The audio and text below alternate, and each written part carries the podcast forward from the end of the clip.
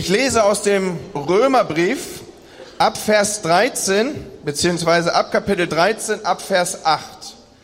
Für alle die, die ihre Bibeln dabei haben, könnt es gerne mit mir aufschlagen. Römer 13, ab Vers 8. Bleibt keinem etwas schuldig, abgesehen davon, dass ihr euch untereinander lieben sollt. Denn nur wer seine Mitmenschen liebt, der hat Gottes Gesetz erfüllt. Alle Gebote, die Gott Mose gegeben hat, wie zum Beispiel, du sollst nicht die Ehe brechen, du sollst nicht töten, du sollst nicht stehlen, du sollst nicht neidisch sein auf das, was anderen gehört. Alle diese Gebote lassen sich in einem Satz zusammenfassen. Du sollst deinen Nächsten lieben wie dich selbst. Denn wer seine Mitmenschen liebt, tut ihm nichts Böses. Deshalb ist die Liebe das Entscheidende an Gottes Gesetz. Liebt also eure Nächsten, denn ihr wisst doch, dass es Zeit ist, aus aller Gleichgültigkeit aufzuwachen. Bald wird Christus wiederkommen und uns endgültig erlösen. Dieser Zeit sind wir jetzt näher als zu Beginn unseres Glaubens. Bald ist die Nacht vorüber und Gottes Tag bricht an. Deshalb wollen wir uns von den finsteren Werken der Nacht trennen und uns stattdessen mit den Waffen des Lichts rüsten. Wir haben vor niemandem etwas zu verbergen. Und wir wollen ein gutes, anständiges Leben führen, ohne üppige Gelage und Saufereien, ohne Ausschweifungen und Sittenlosigkeit, ohne Streit und Eifersucht. Stattdessen soll Jesus Christus in allem euer Vorbild sein. Hütet euch davor, euren Leib mit seinen Wünschen und Begierden zum Mittelpunkt eures Lebens zu machen. Eigentlich könnte man an dieser Stelle aufhören. Wir würden ein Schlussgebet sprechen und jeder geht nach draußen und wir genießen die Gemeinschaft miteinander bei einem guten Kaffee und dem, was das Café hat. Ungefähr so war das ja damals. Die Gemeinde kam zusammen, den Brief von Paulus zu hören. Ihr habt es nun auch gehört und ich darf euch an der Stelle bitten, euch wieder hinzusetzen. Denn ich werde ein paar Gedanken anknüpfen. Ich weiß nicht, wie es euch geht, aber wenn alles noch dunkel ist und man im Dunkeln aufstehen soll, dann ist das gar nicht so einfach, oder?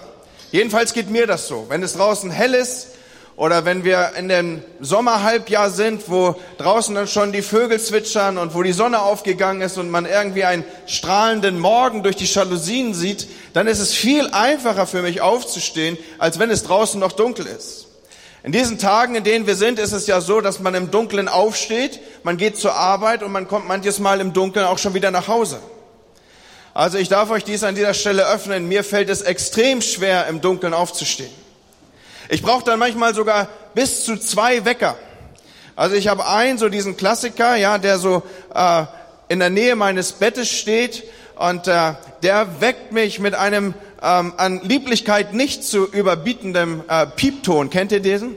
Das ist so ein, das ist so ein kleiner Würfel, der, der ganz von alleine immer aggressiver wird, wenn man nicht auf ihn reagiert. Also das kennt ihr wahrscheinlich auch so ein Teil, oder? Und äh, das ist einer meiner Wecker. Und wenn es wirklich drauf ankommt, dann stelle ich einen zweiten. Das ist äh, dann ein Wecker, der, der ein wenig Zeit versetzt, ähm, erst mich daran erinnert, dass es immer noch Zeit ist aufzustehen und er ist so platziert, dass er außerhalb meines Bettes ist, so dass ich tatsächlich aufstehen muss, um ihn auszumachen.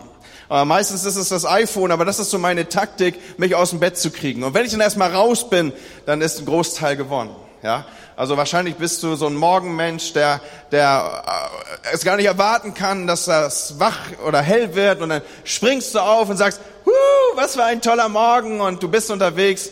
Also wenn du so einer bist, dann äh, trennen uns Welten. Also ich habe überhaupt kein Problem mit dir abends um zwölf noch irgendwie essen zu gehen und ein Steak zu machen oder zu kochen und so gegen zwei Uhr fangen wir richtig tiefe Gespräche an. Das ist mehr so mein Leben. Aber so sind wir unterschiedlich und Gott hat uns so gewollt. Also eines wird deutlich, ich glaube auch für die, die sich hier in meine Lage versetzen können, aufstehen in völliger Dunkelheit, das ist Arbeit. Und so habe ich aus meiner Perspektive tiefen Respekt vor Leuten, die im Bäckerhandwerk arbeiten oder die wirklich in Dunkelheit oder nachts raus müssen zur Arbeit. Warum erzähle ich uns das? Weil das der Textzusammenhang ist, vor dem sich hier das abbildet, was ich uns teilen will. Paulus führt uns in seinem Römerbrief, den er hier an uns weitergibt oder an die Römer weitergibt und jetzt an uns hier, dass es auf den Punkt zu, dass es bald Tag wird. Wenn es bald Tag wird, dann heißt es aber auch, dass es noch Nacht ist. Noch ist es dunkel. Aber Paulus sieht offensichtlich vor seinem inneren Auge schon den nahenden Tag. Er sieht, dass es hell wird. Vielleicht hat er so eine Ahnung, ein Gespür für die Morgendämmerung, die heraufzieht. Und jetzt will er, und das ist ja gerichtet an die Christen zu Rom und damit auch an uns, die wir dieses als Wort Gottes verstehen, jetzt will er, dass wir aufwachen.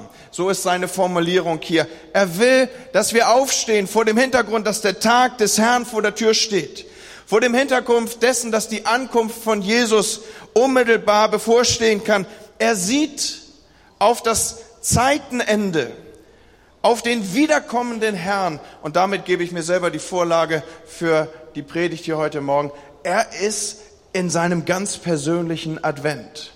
Letzten Sonntag haben wir es adventlich gestaltet und uns auf diesen Punkt hinzubewegt. Und auch heute, wir sind im Kirchenjahr ja in den Adventstagen, will ich uns wiederum dieses in Erinnerung rufen. Und sei es saisonal, aber es darf für die Kirche Jesu nicht vergessen sein. Wir warten auf einen wiederkommenden König, der kommen wird.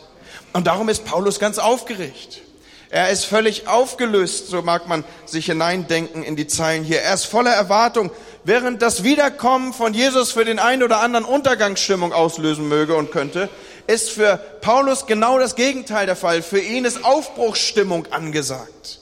Während viele denken, oh Mann, die Welt geht unter, na dann gute Nacht, ist es bei Paulus gerade andersrum. Er sagt, die Welt geht unter, dann guten Morgen, Ihr Christen, aufstehen, es ist Zeit, sich bereit zu machen und zuzugehen auf das, was kommen wird. Das Beste kommt noch, es steht für ihn unmittelbar vor der Tür.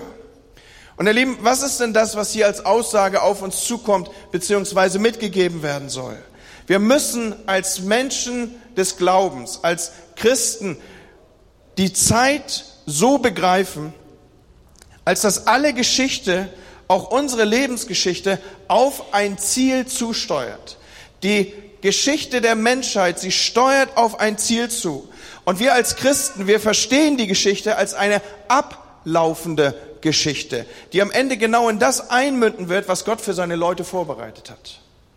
Und eines ist doch klar, wir haben es schon aus der Textstelle mitbekommen, wir sind heute näher an dem Ende, das biblisch beschrieben ist, als noch vor Jahren oder gar in den Zeiten von Paulus. Ich danke, so viel gesunder Menschenverstand ist doch an dieser Stelle angebracht, dass es heute dichter dran ist als damals.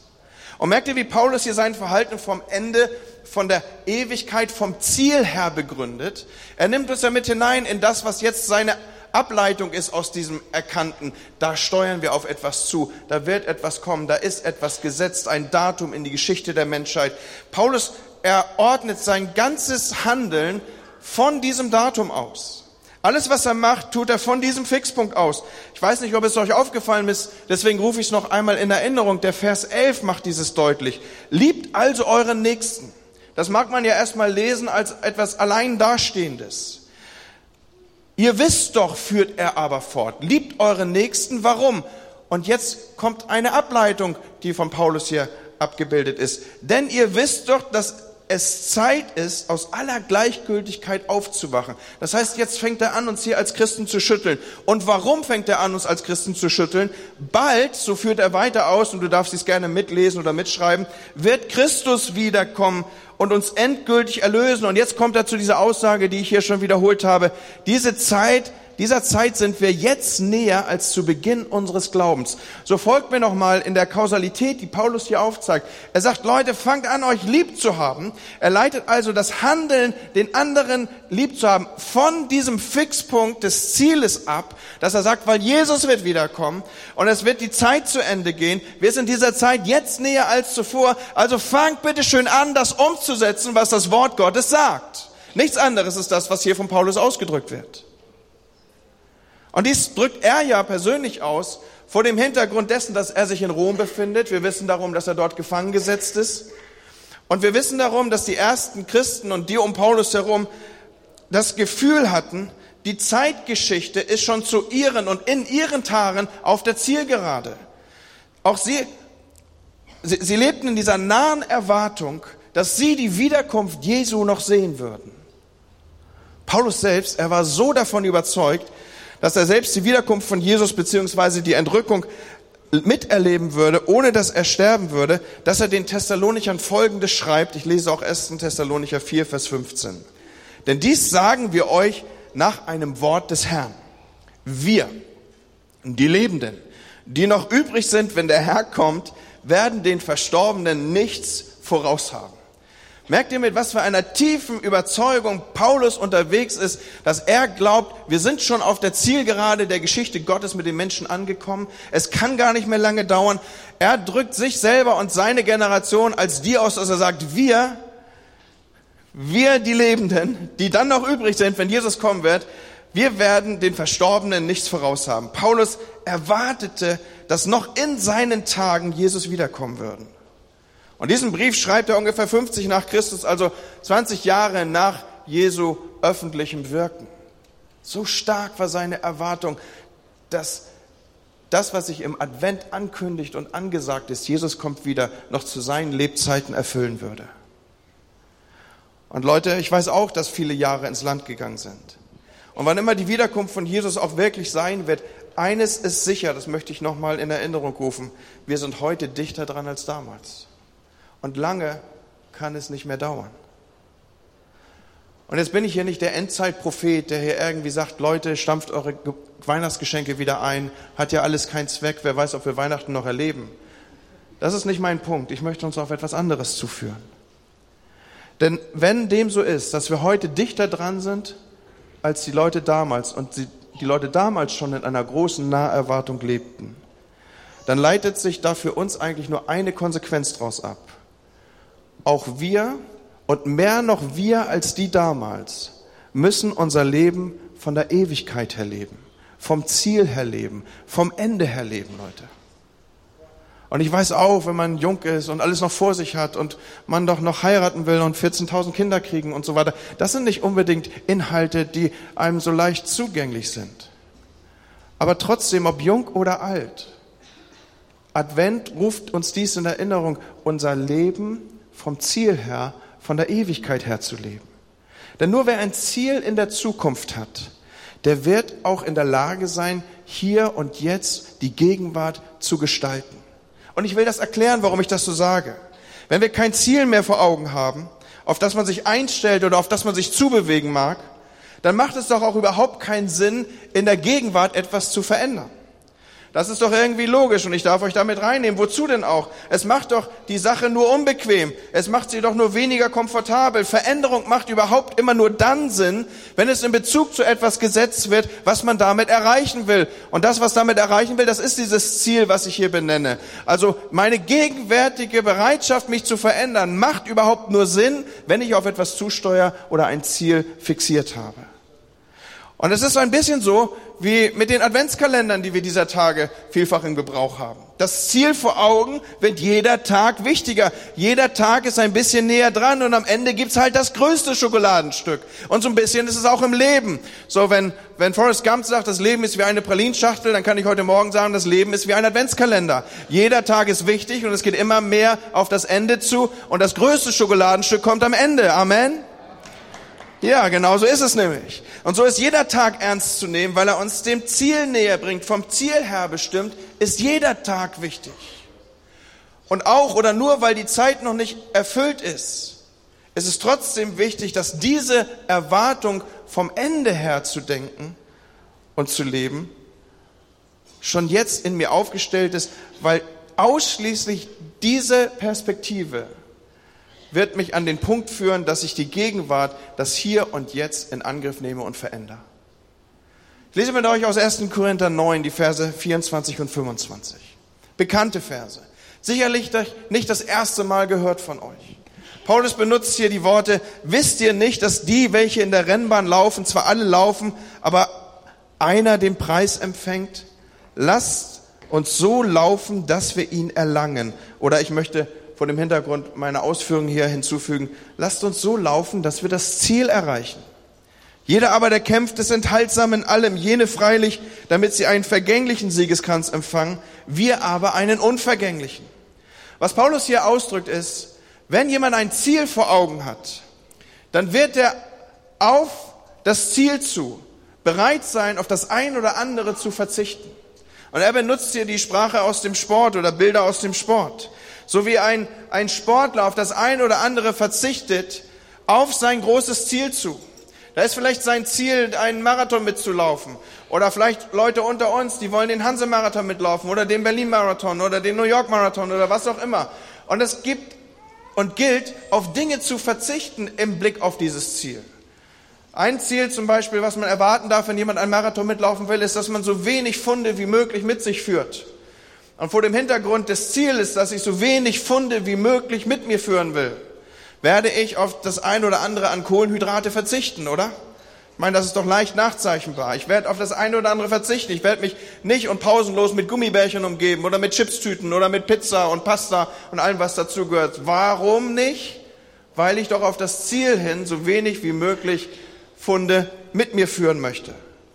Und so verzichtet jemand, der ein Ziel im Auge hat, auf das ein oder andere.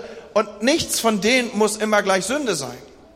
Wir wissen darum, dass ich jetzt, wenn ich hier im Bild spreche, äh, dass, dass das Pizza nicht Sünde ist. Und auch Gummibärchen sind nicht Sünde. Und, und Chips sind auch keine Sünde, versteht ihr? Aber äh, ich lasse es hinter mir. Und brauche dazu auch nicht einen gewaltigen Verbotskatalog von Gott, der irgendwie als Spielverderber des Lebens in mein Leben tritt und mir all das verbietet, was irgendwie Spaß macht. Sondern es gibt Dinge, die ich einfach nicht tue, weil sie mich auf das Ziel hin hindern würden. Wenn es darum geht, die Gegenwart auf das Ziel hin zu bestimmen oder wenn es darum geht, vom Ziel her zu denken, dann gilt es zu überlegen, ob um des Zieles willen, genau wie bei einem Sportler, nicht auf das ein oder andere verzichtet wird. Und das möchte auch ruhig konkret werden, herausfordernd vielleicht. Das mag bedeuten, dass ich überlege, ob die ein oder andere Anschaffung wirklich nötig ist vor dem Hintergrund des Ziels oder ob sie nicht eher vernachlässigbar ist. Lass mich ein Beispiel nennen, das wir leicht anwenden können auf unsere Situation als Christen. Wenn du weißt, dass du das Haus bald verlassen wirst, weil der Umzug schon angekündigt und der Wohnort bestimmt ist, Lass es mich übertragen, weil du weißt, dass du das Haus bald verlassen wirst, dass dieses hier nicht dein ewiges Zuhause ist, dass der An die Ankunft Jesu angekündigt ist. Es kann sein, dass es bald geschieht, dass er wiederkommt. Und dir ist der Ort deines ewigen Zuhauses schon genannt, das heißt der neue Wohnort schon bekannt. Wenn wir das zurückprojizieren auf unseren Alltag, in deine Umstände, wirst du dann noch einen Wintergarten anbauen? Ich denke eher nicht. Und ich hoffe, dass ihr diese Übertragung in den Bildern nehmen könnt. Oder aber, wo und womit verbringst du deine Zeit? Überlege gut. Nur was in das Reich Gottes investiert ist, wird auch in der Ewigkeit als Ernte sichtbar sein. Und nun weiß ich auch, dass an dieser Stelle manches falsch gelaufen ist. Kinder wurden von Bildung zurückgehalten vor dem Hintergrund dessen, dass ihre Eltern gedacht haben, die Welt geht sowieso unter, was soll das Mädchen noch Mathe lernen? Und so wurden ganze, ganze, wie soll man sagen, so, so wurde der ein oder andere oder vielleicht auch Gruppen zu, zu weltfremden Spinnern. Und das ist das Letzte, was ich aus euch machen möchte, wenn ich euch mit dieser Predigt hier begegne. Denn es ist wichtig, dass wir geerdet sind. Nur, also es ist ganz wichtig, dass wir als Christen eben auch geerdet sind, dass wir nicht irgendwie äh, alle Versicherungen kündigen und denken, hat sowieso keinen Sinn und uns die Rente auszahlen lassen, weil wir sagen, lieber hier ausgeben oder solche Sachen. Versteht ihr? Das ist nicht das, was ich hier äh, ausdrücken möchte. Luther hat mal gesagt, wenn die Welt morgen untergeht, dann werden wir heute noch Apfelbäume pflanzen. Und das bitte ich, dass wir in dieser Haltung auch unterwegs sind. Aber was ich irgendwie abspüre, ist, ist, dass auch wir als Christen uns zunehmend im Diesseits verhaften. Aber Leute, wir leben aus einer anderen Perspektive, aus einer anderen Heimat her. Wir leben von der Ewigkeit her und sollten das auch tun. Deshalb die Perspektive des Ziels auszublenden, ist völlig falsch. Wir müssen irgendwie dieses beides hinkriegen. Auf der einen Seite hier geerdet zu sein im richtigen Sinne und uns trotzdem kritisch zu fragen, macht das eine oder andere noch Sinn? Und auf der anderen Seite aber auch vom Ziel her zu denken und zu sagen, ja, ich habe hier keine bleibende Stadt. Wo soll mein Engagement, wo soll meine Zeit hingehen? Ich will euch was erzählen. Ich bin ja, wie ihr wisst, dieses Jahr 50 Jahre alt geworden. Und wenn alles gut geht und Gott Gnade schenkt und es bleibt, wie es jetzt angedacht ist, dann werde ich ja irgendwie mit 67 Mal in Rente gehen.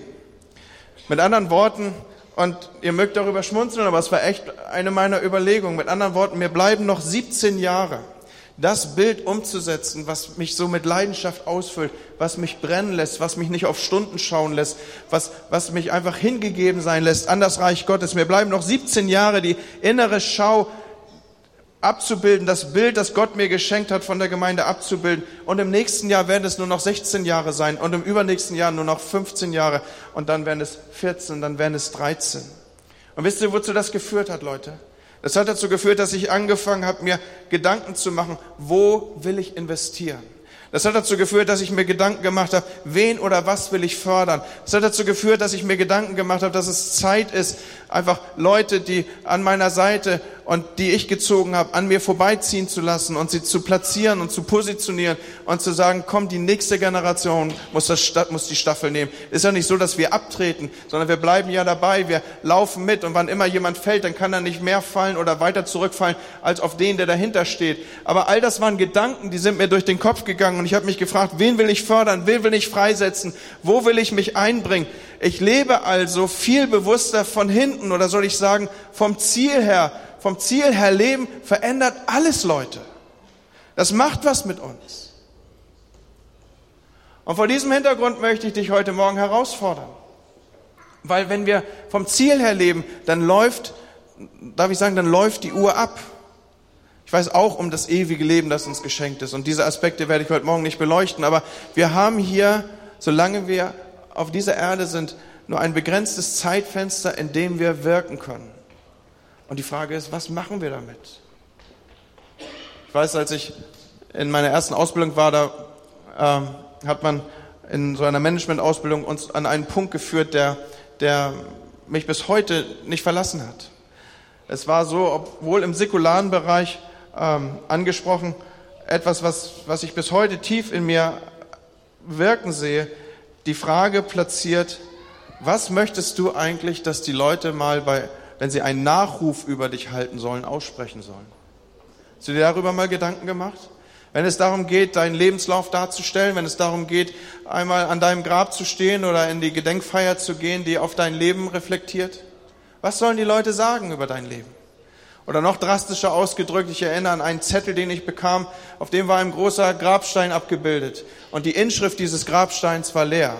Und einer der Aufgaben, die wir in der Managementschulung hatten, war diese, was soll auf deinem Grabstein stehen? Leute, das ist doch nichts anderes als das, was ich versuche uns heute Morgen hier abzubilden. Wenn wir das Leben vom Ziel oder von der Ewigkeit her leben, dann wird es unser Handeln im Jetzt verändern. Und das ist der Punkt, mit dem ich heute Morgen vor dir stehe. Advent heißt, da kommt etwas auf uns zu. Es gibt eine Realität, und die ist die Ewigkeit. Es gibt eine Realität, die drückt sich aus in dem wiederkommenden König. Und wir sind heute dichter dran als damals. Wir sind heute dichter dran als zur Zeit von Paulus. Und das muss doch was machen mit unserem Leben, oder? So, was soll bei dir stehen? Leute, die das mitschreiben, die vielleicht ein kleines Buch haben, mitzuführen, schreibt dir rein, was soll auf meinem Grabstein stehen? Wie soll mein Nachruf gestaltet sein? Was sollen sie über mein Leben mal sagen? Soll da mal stehen, er hat immer versucht, Millionär zu werden und er hat sich stets bemüht, aber es nie erreicht? Soll da stehen, er hat den größtschönsten möglichen Garten haben wollen und er hat sich stets bemüht, aber die Nachbarschaft war immer größer? Soll da stehen, er hat sich totgerannt im Hier und Jetzt und er hat nie Stille gefunden, auf das zu hören, was Gott ihm sagt.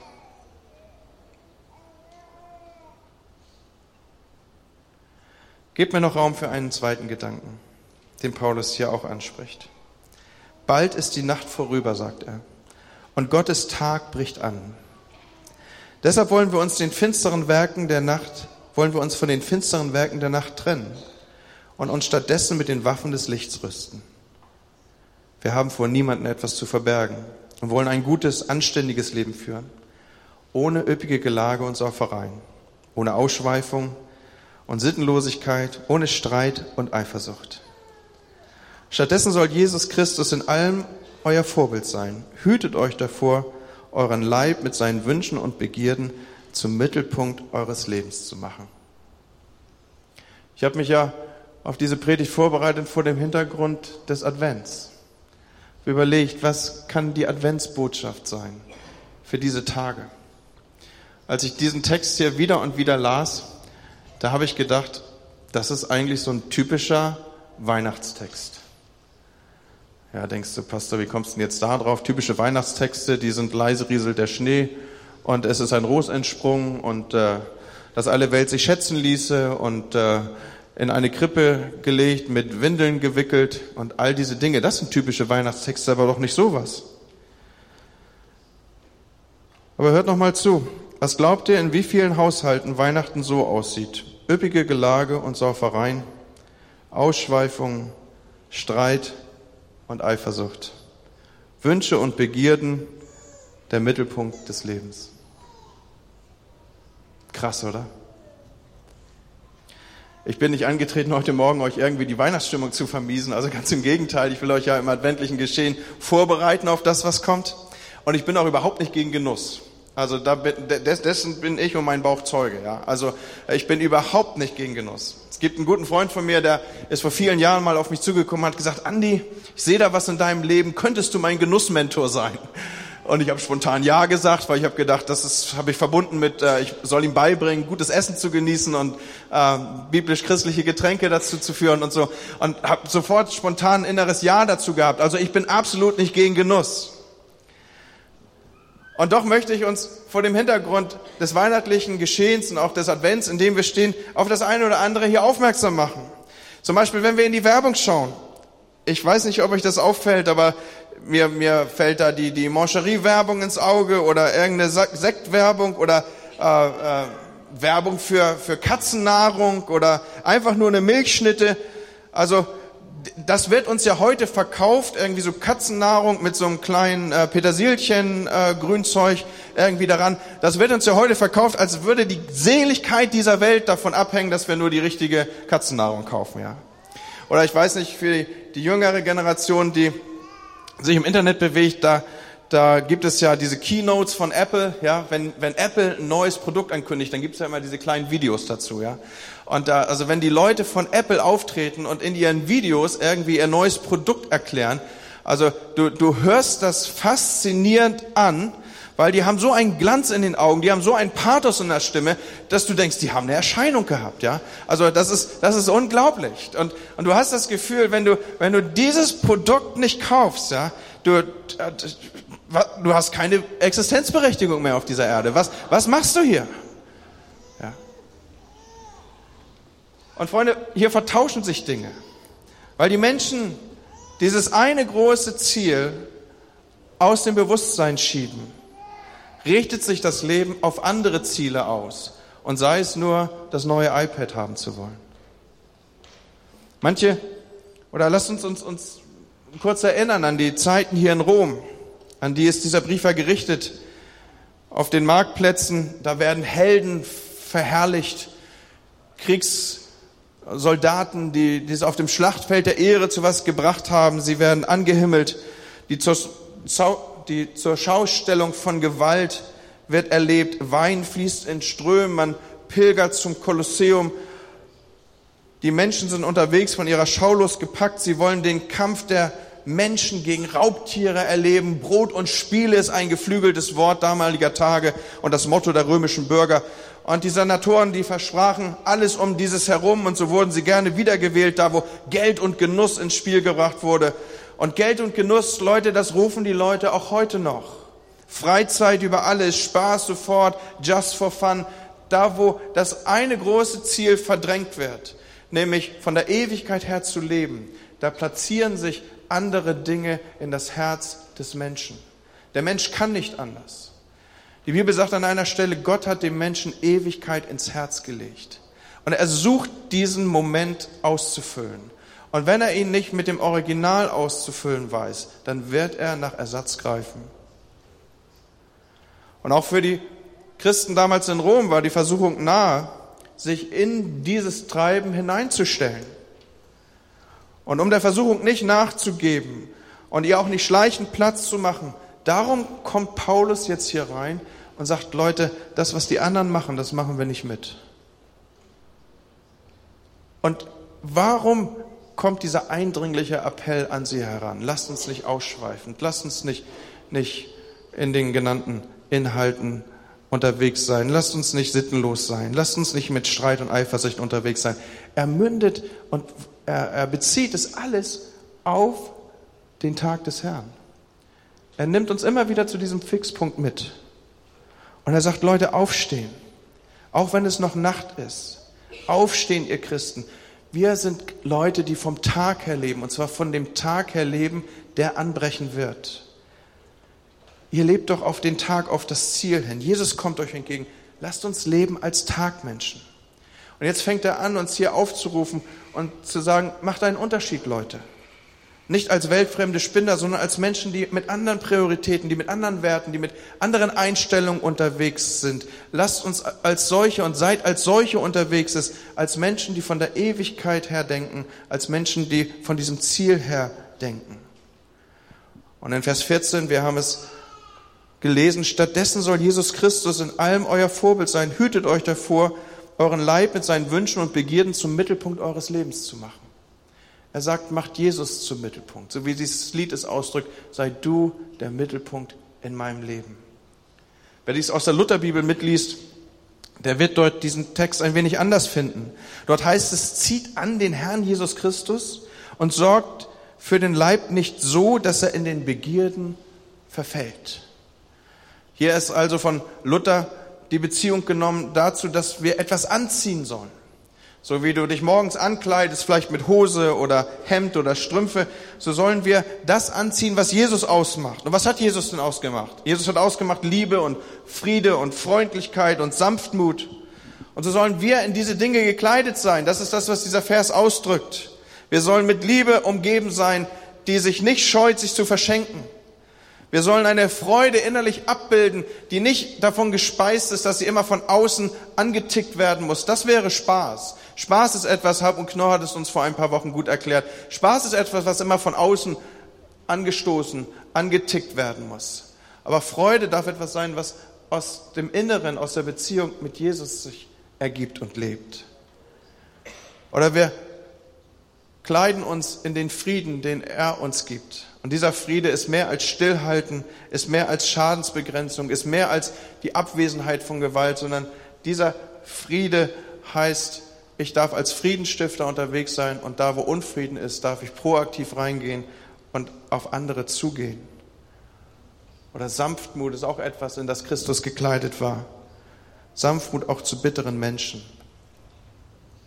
Seid niemandem etwas schuldig. Ich münde wieder ein in unsere eingangs gelesene Stelle. Ich lese sie nochmal. Abgesehen davon, dass ihr euch untereinander lieben sollt. Denn nur wer seine Mitmenschen liebt, der hat Gottes Gesetz erfüllt. Alle Gebote, die Gott Mose gegeben hat, wie zum Beispiel, du sollst nicht die Ehe brechen, du sollst nicht töten, du sollst nicht stehlen, du sollst nicht neidisch sein auf das, was anderen gehört.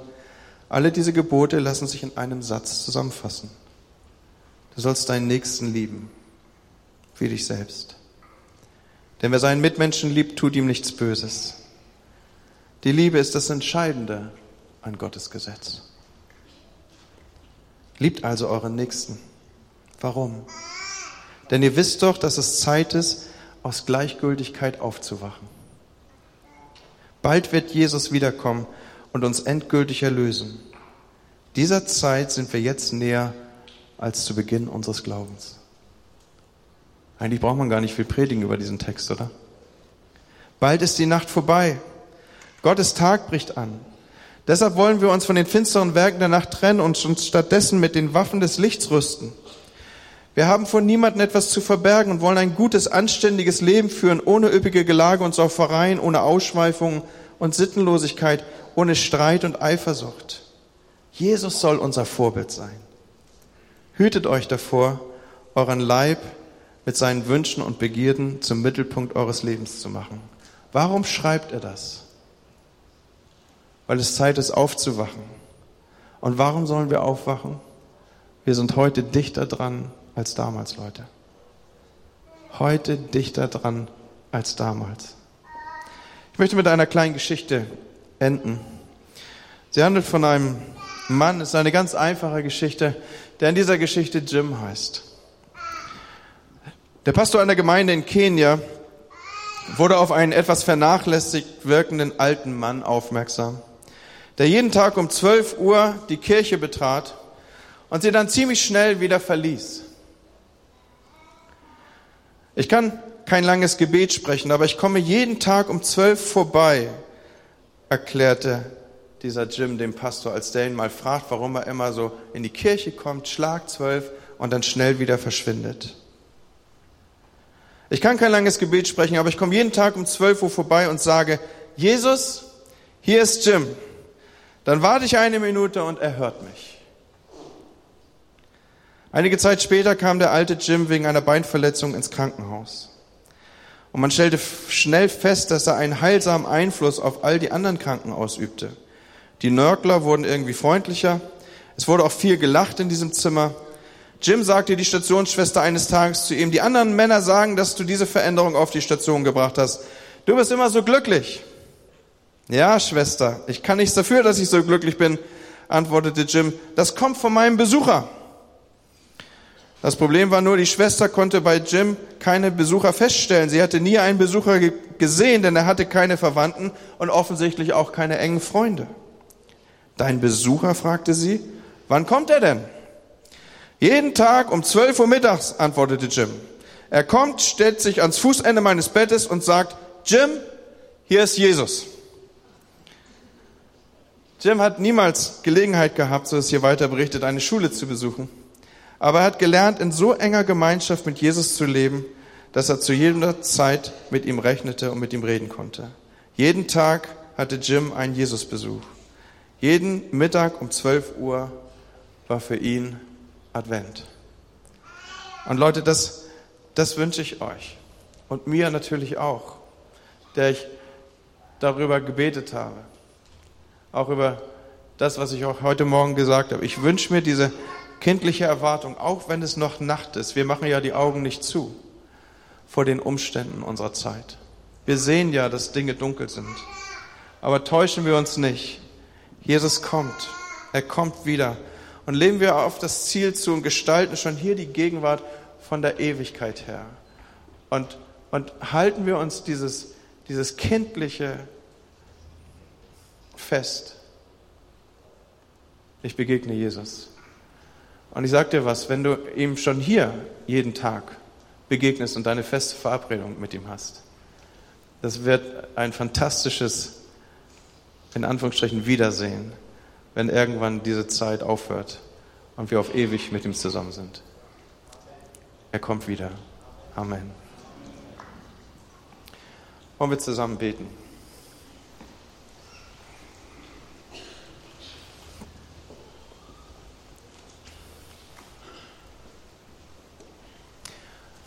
Heiliger Geist, heute Morgen habe ich versucht, dies so eindrücklich zu malen, dass wir von von der Ewigkeit her unser Leben gestalten. Herr, dass unsere Zeit hier abläuft und wir unsere Gegenwart gestalten auf das Zukünftige hin. Vater, ich bete, dass das uns tief in die Herzen gesenkt ist an diesem Morgen. Dass das unser Advent ist. Du kommst, du kommst bald und wir sind heute dichter dran als damals. Herr, lass uns das nicht als irgendein so religiöses Märchen mit sich führen, Teil der Adventsgeschichte, sondern Gott, wenn die ersten Christen in dieser nahen Erwartung lebten, dass du kommst, dann erwecke das unter uns, Herr.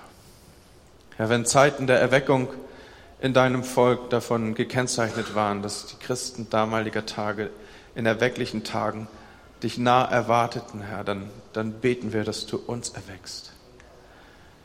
Herr, ich bete mit Paulus, dass wir aufwachen, weil der Tag des Herrn kommt. Herr, nichts an dieser Stelle braucht uns mit Angst füllen, sondern dann werden wir unsere Häupter erheben. Ich danke dir dafür, aber Heiliger Geist, schreib das in unser Herzen, dass du kommst. Und gib uns dieses Gebet als Gemeinde auf die Lippen. Komme bald, Herr Jesus.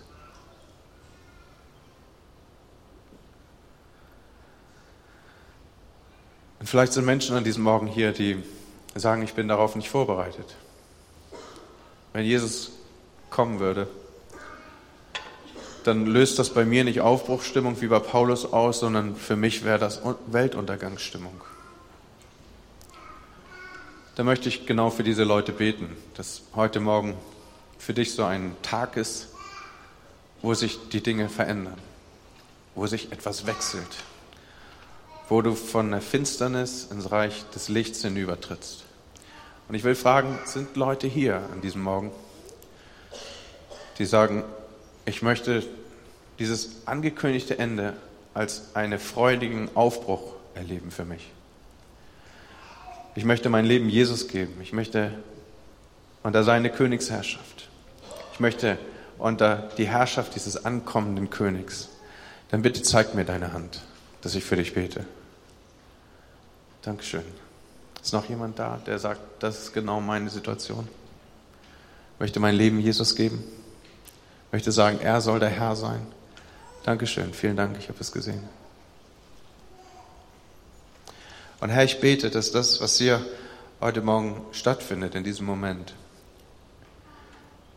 in der Ewigkeit, Herr, jetzt festgeschrieben wird. Ich danke dir dafür, Herr, dass du hier durch deinen guten Heiligen Geist gerade etwas schreibst, was in der Ewigkeit, Herr, benannt und bekannt ist. Du nimmst Menschen in das Buch des Lebens, in dem sie am Ende gefunden werden, wenn die Bücher aufgetan sind. Ich bete, Herr, dass das tief festgemacht ist bei jedem von uns, so wie dieser ganze Gottesdienst dieses Thema nimmt. Du und ich sind unzertrennlich, bis in alle Ewigkeit. So wie dieser Morgengottesdienst dieses Thema nimmt, ich bin entschieden zu folgen Jesus, niemals zurück. So wie dieser Morgen dieses Thema nimmt, es kommt ein Tag, da werde ich meinem auferstandenen, wiederkommenden König begegnen und ich will mein Leben auf dieses Ziel hin ausrichten. Herr, lass das alles in uns nachwirken. Und ich lade dich jetzt ein, guter Heiliger Geist, zu kommen und das einfach zu versiegeln. Dass es nicht nur ein momentaner Akt der, des Gefühls ist an diesem Morgen, sondern ein tiefes Festmachen und Verankern in dir. Genau damit segne ich dein Volk an diesem Morgen. Ich segne sie damit, Herr, dass da, wo sie in den nächsten Tagen Menschen begegnen, wo sie vor dem Hintergrund der Feiertage vielleicht umgeben sind von Menschen, die dich nicht kennen, dass sie ein Wohlklang sind für sie. Ein Wohlgeruch, ein Geruch zum Leben. Ich danke dir, dass du dafür sorgen wirst, dass wir einen Unterschied machen und dass Menschen dich finden. Vater, ich bete, dass dein Segen auf uns liegt dass du deine Hand über uns hältst. Herr, erhebe dein Angesicht über uns und gebe und erhalte uns deinen Frieden. So segne ich euch und sende euch in euren eigentlichen Gottesdienst. Im Namen des Vaters und des Sohnes und des Heiligen Geistes. Amen. Amen.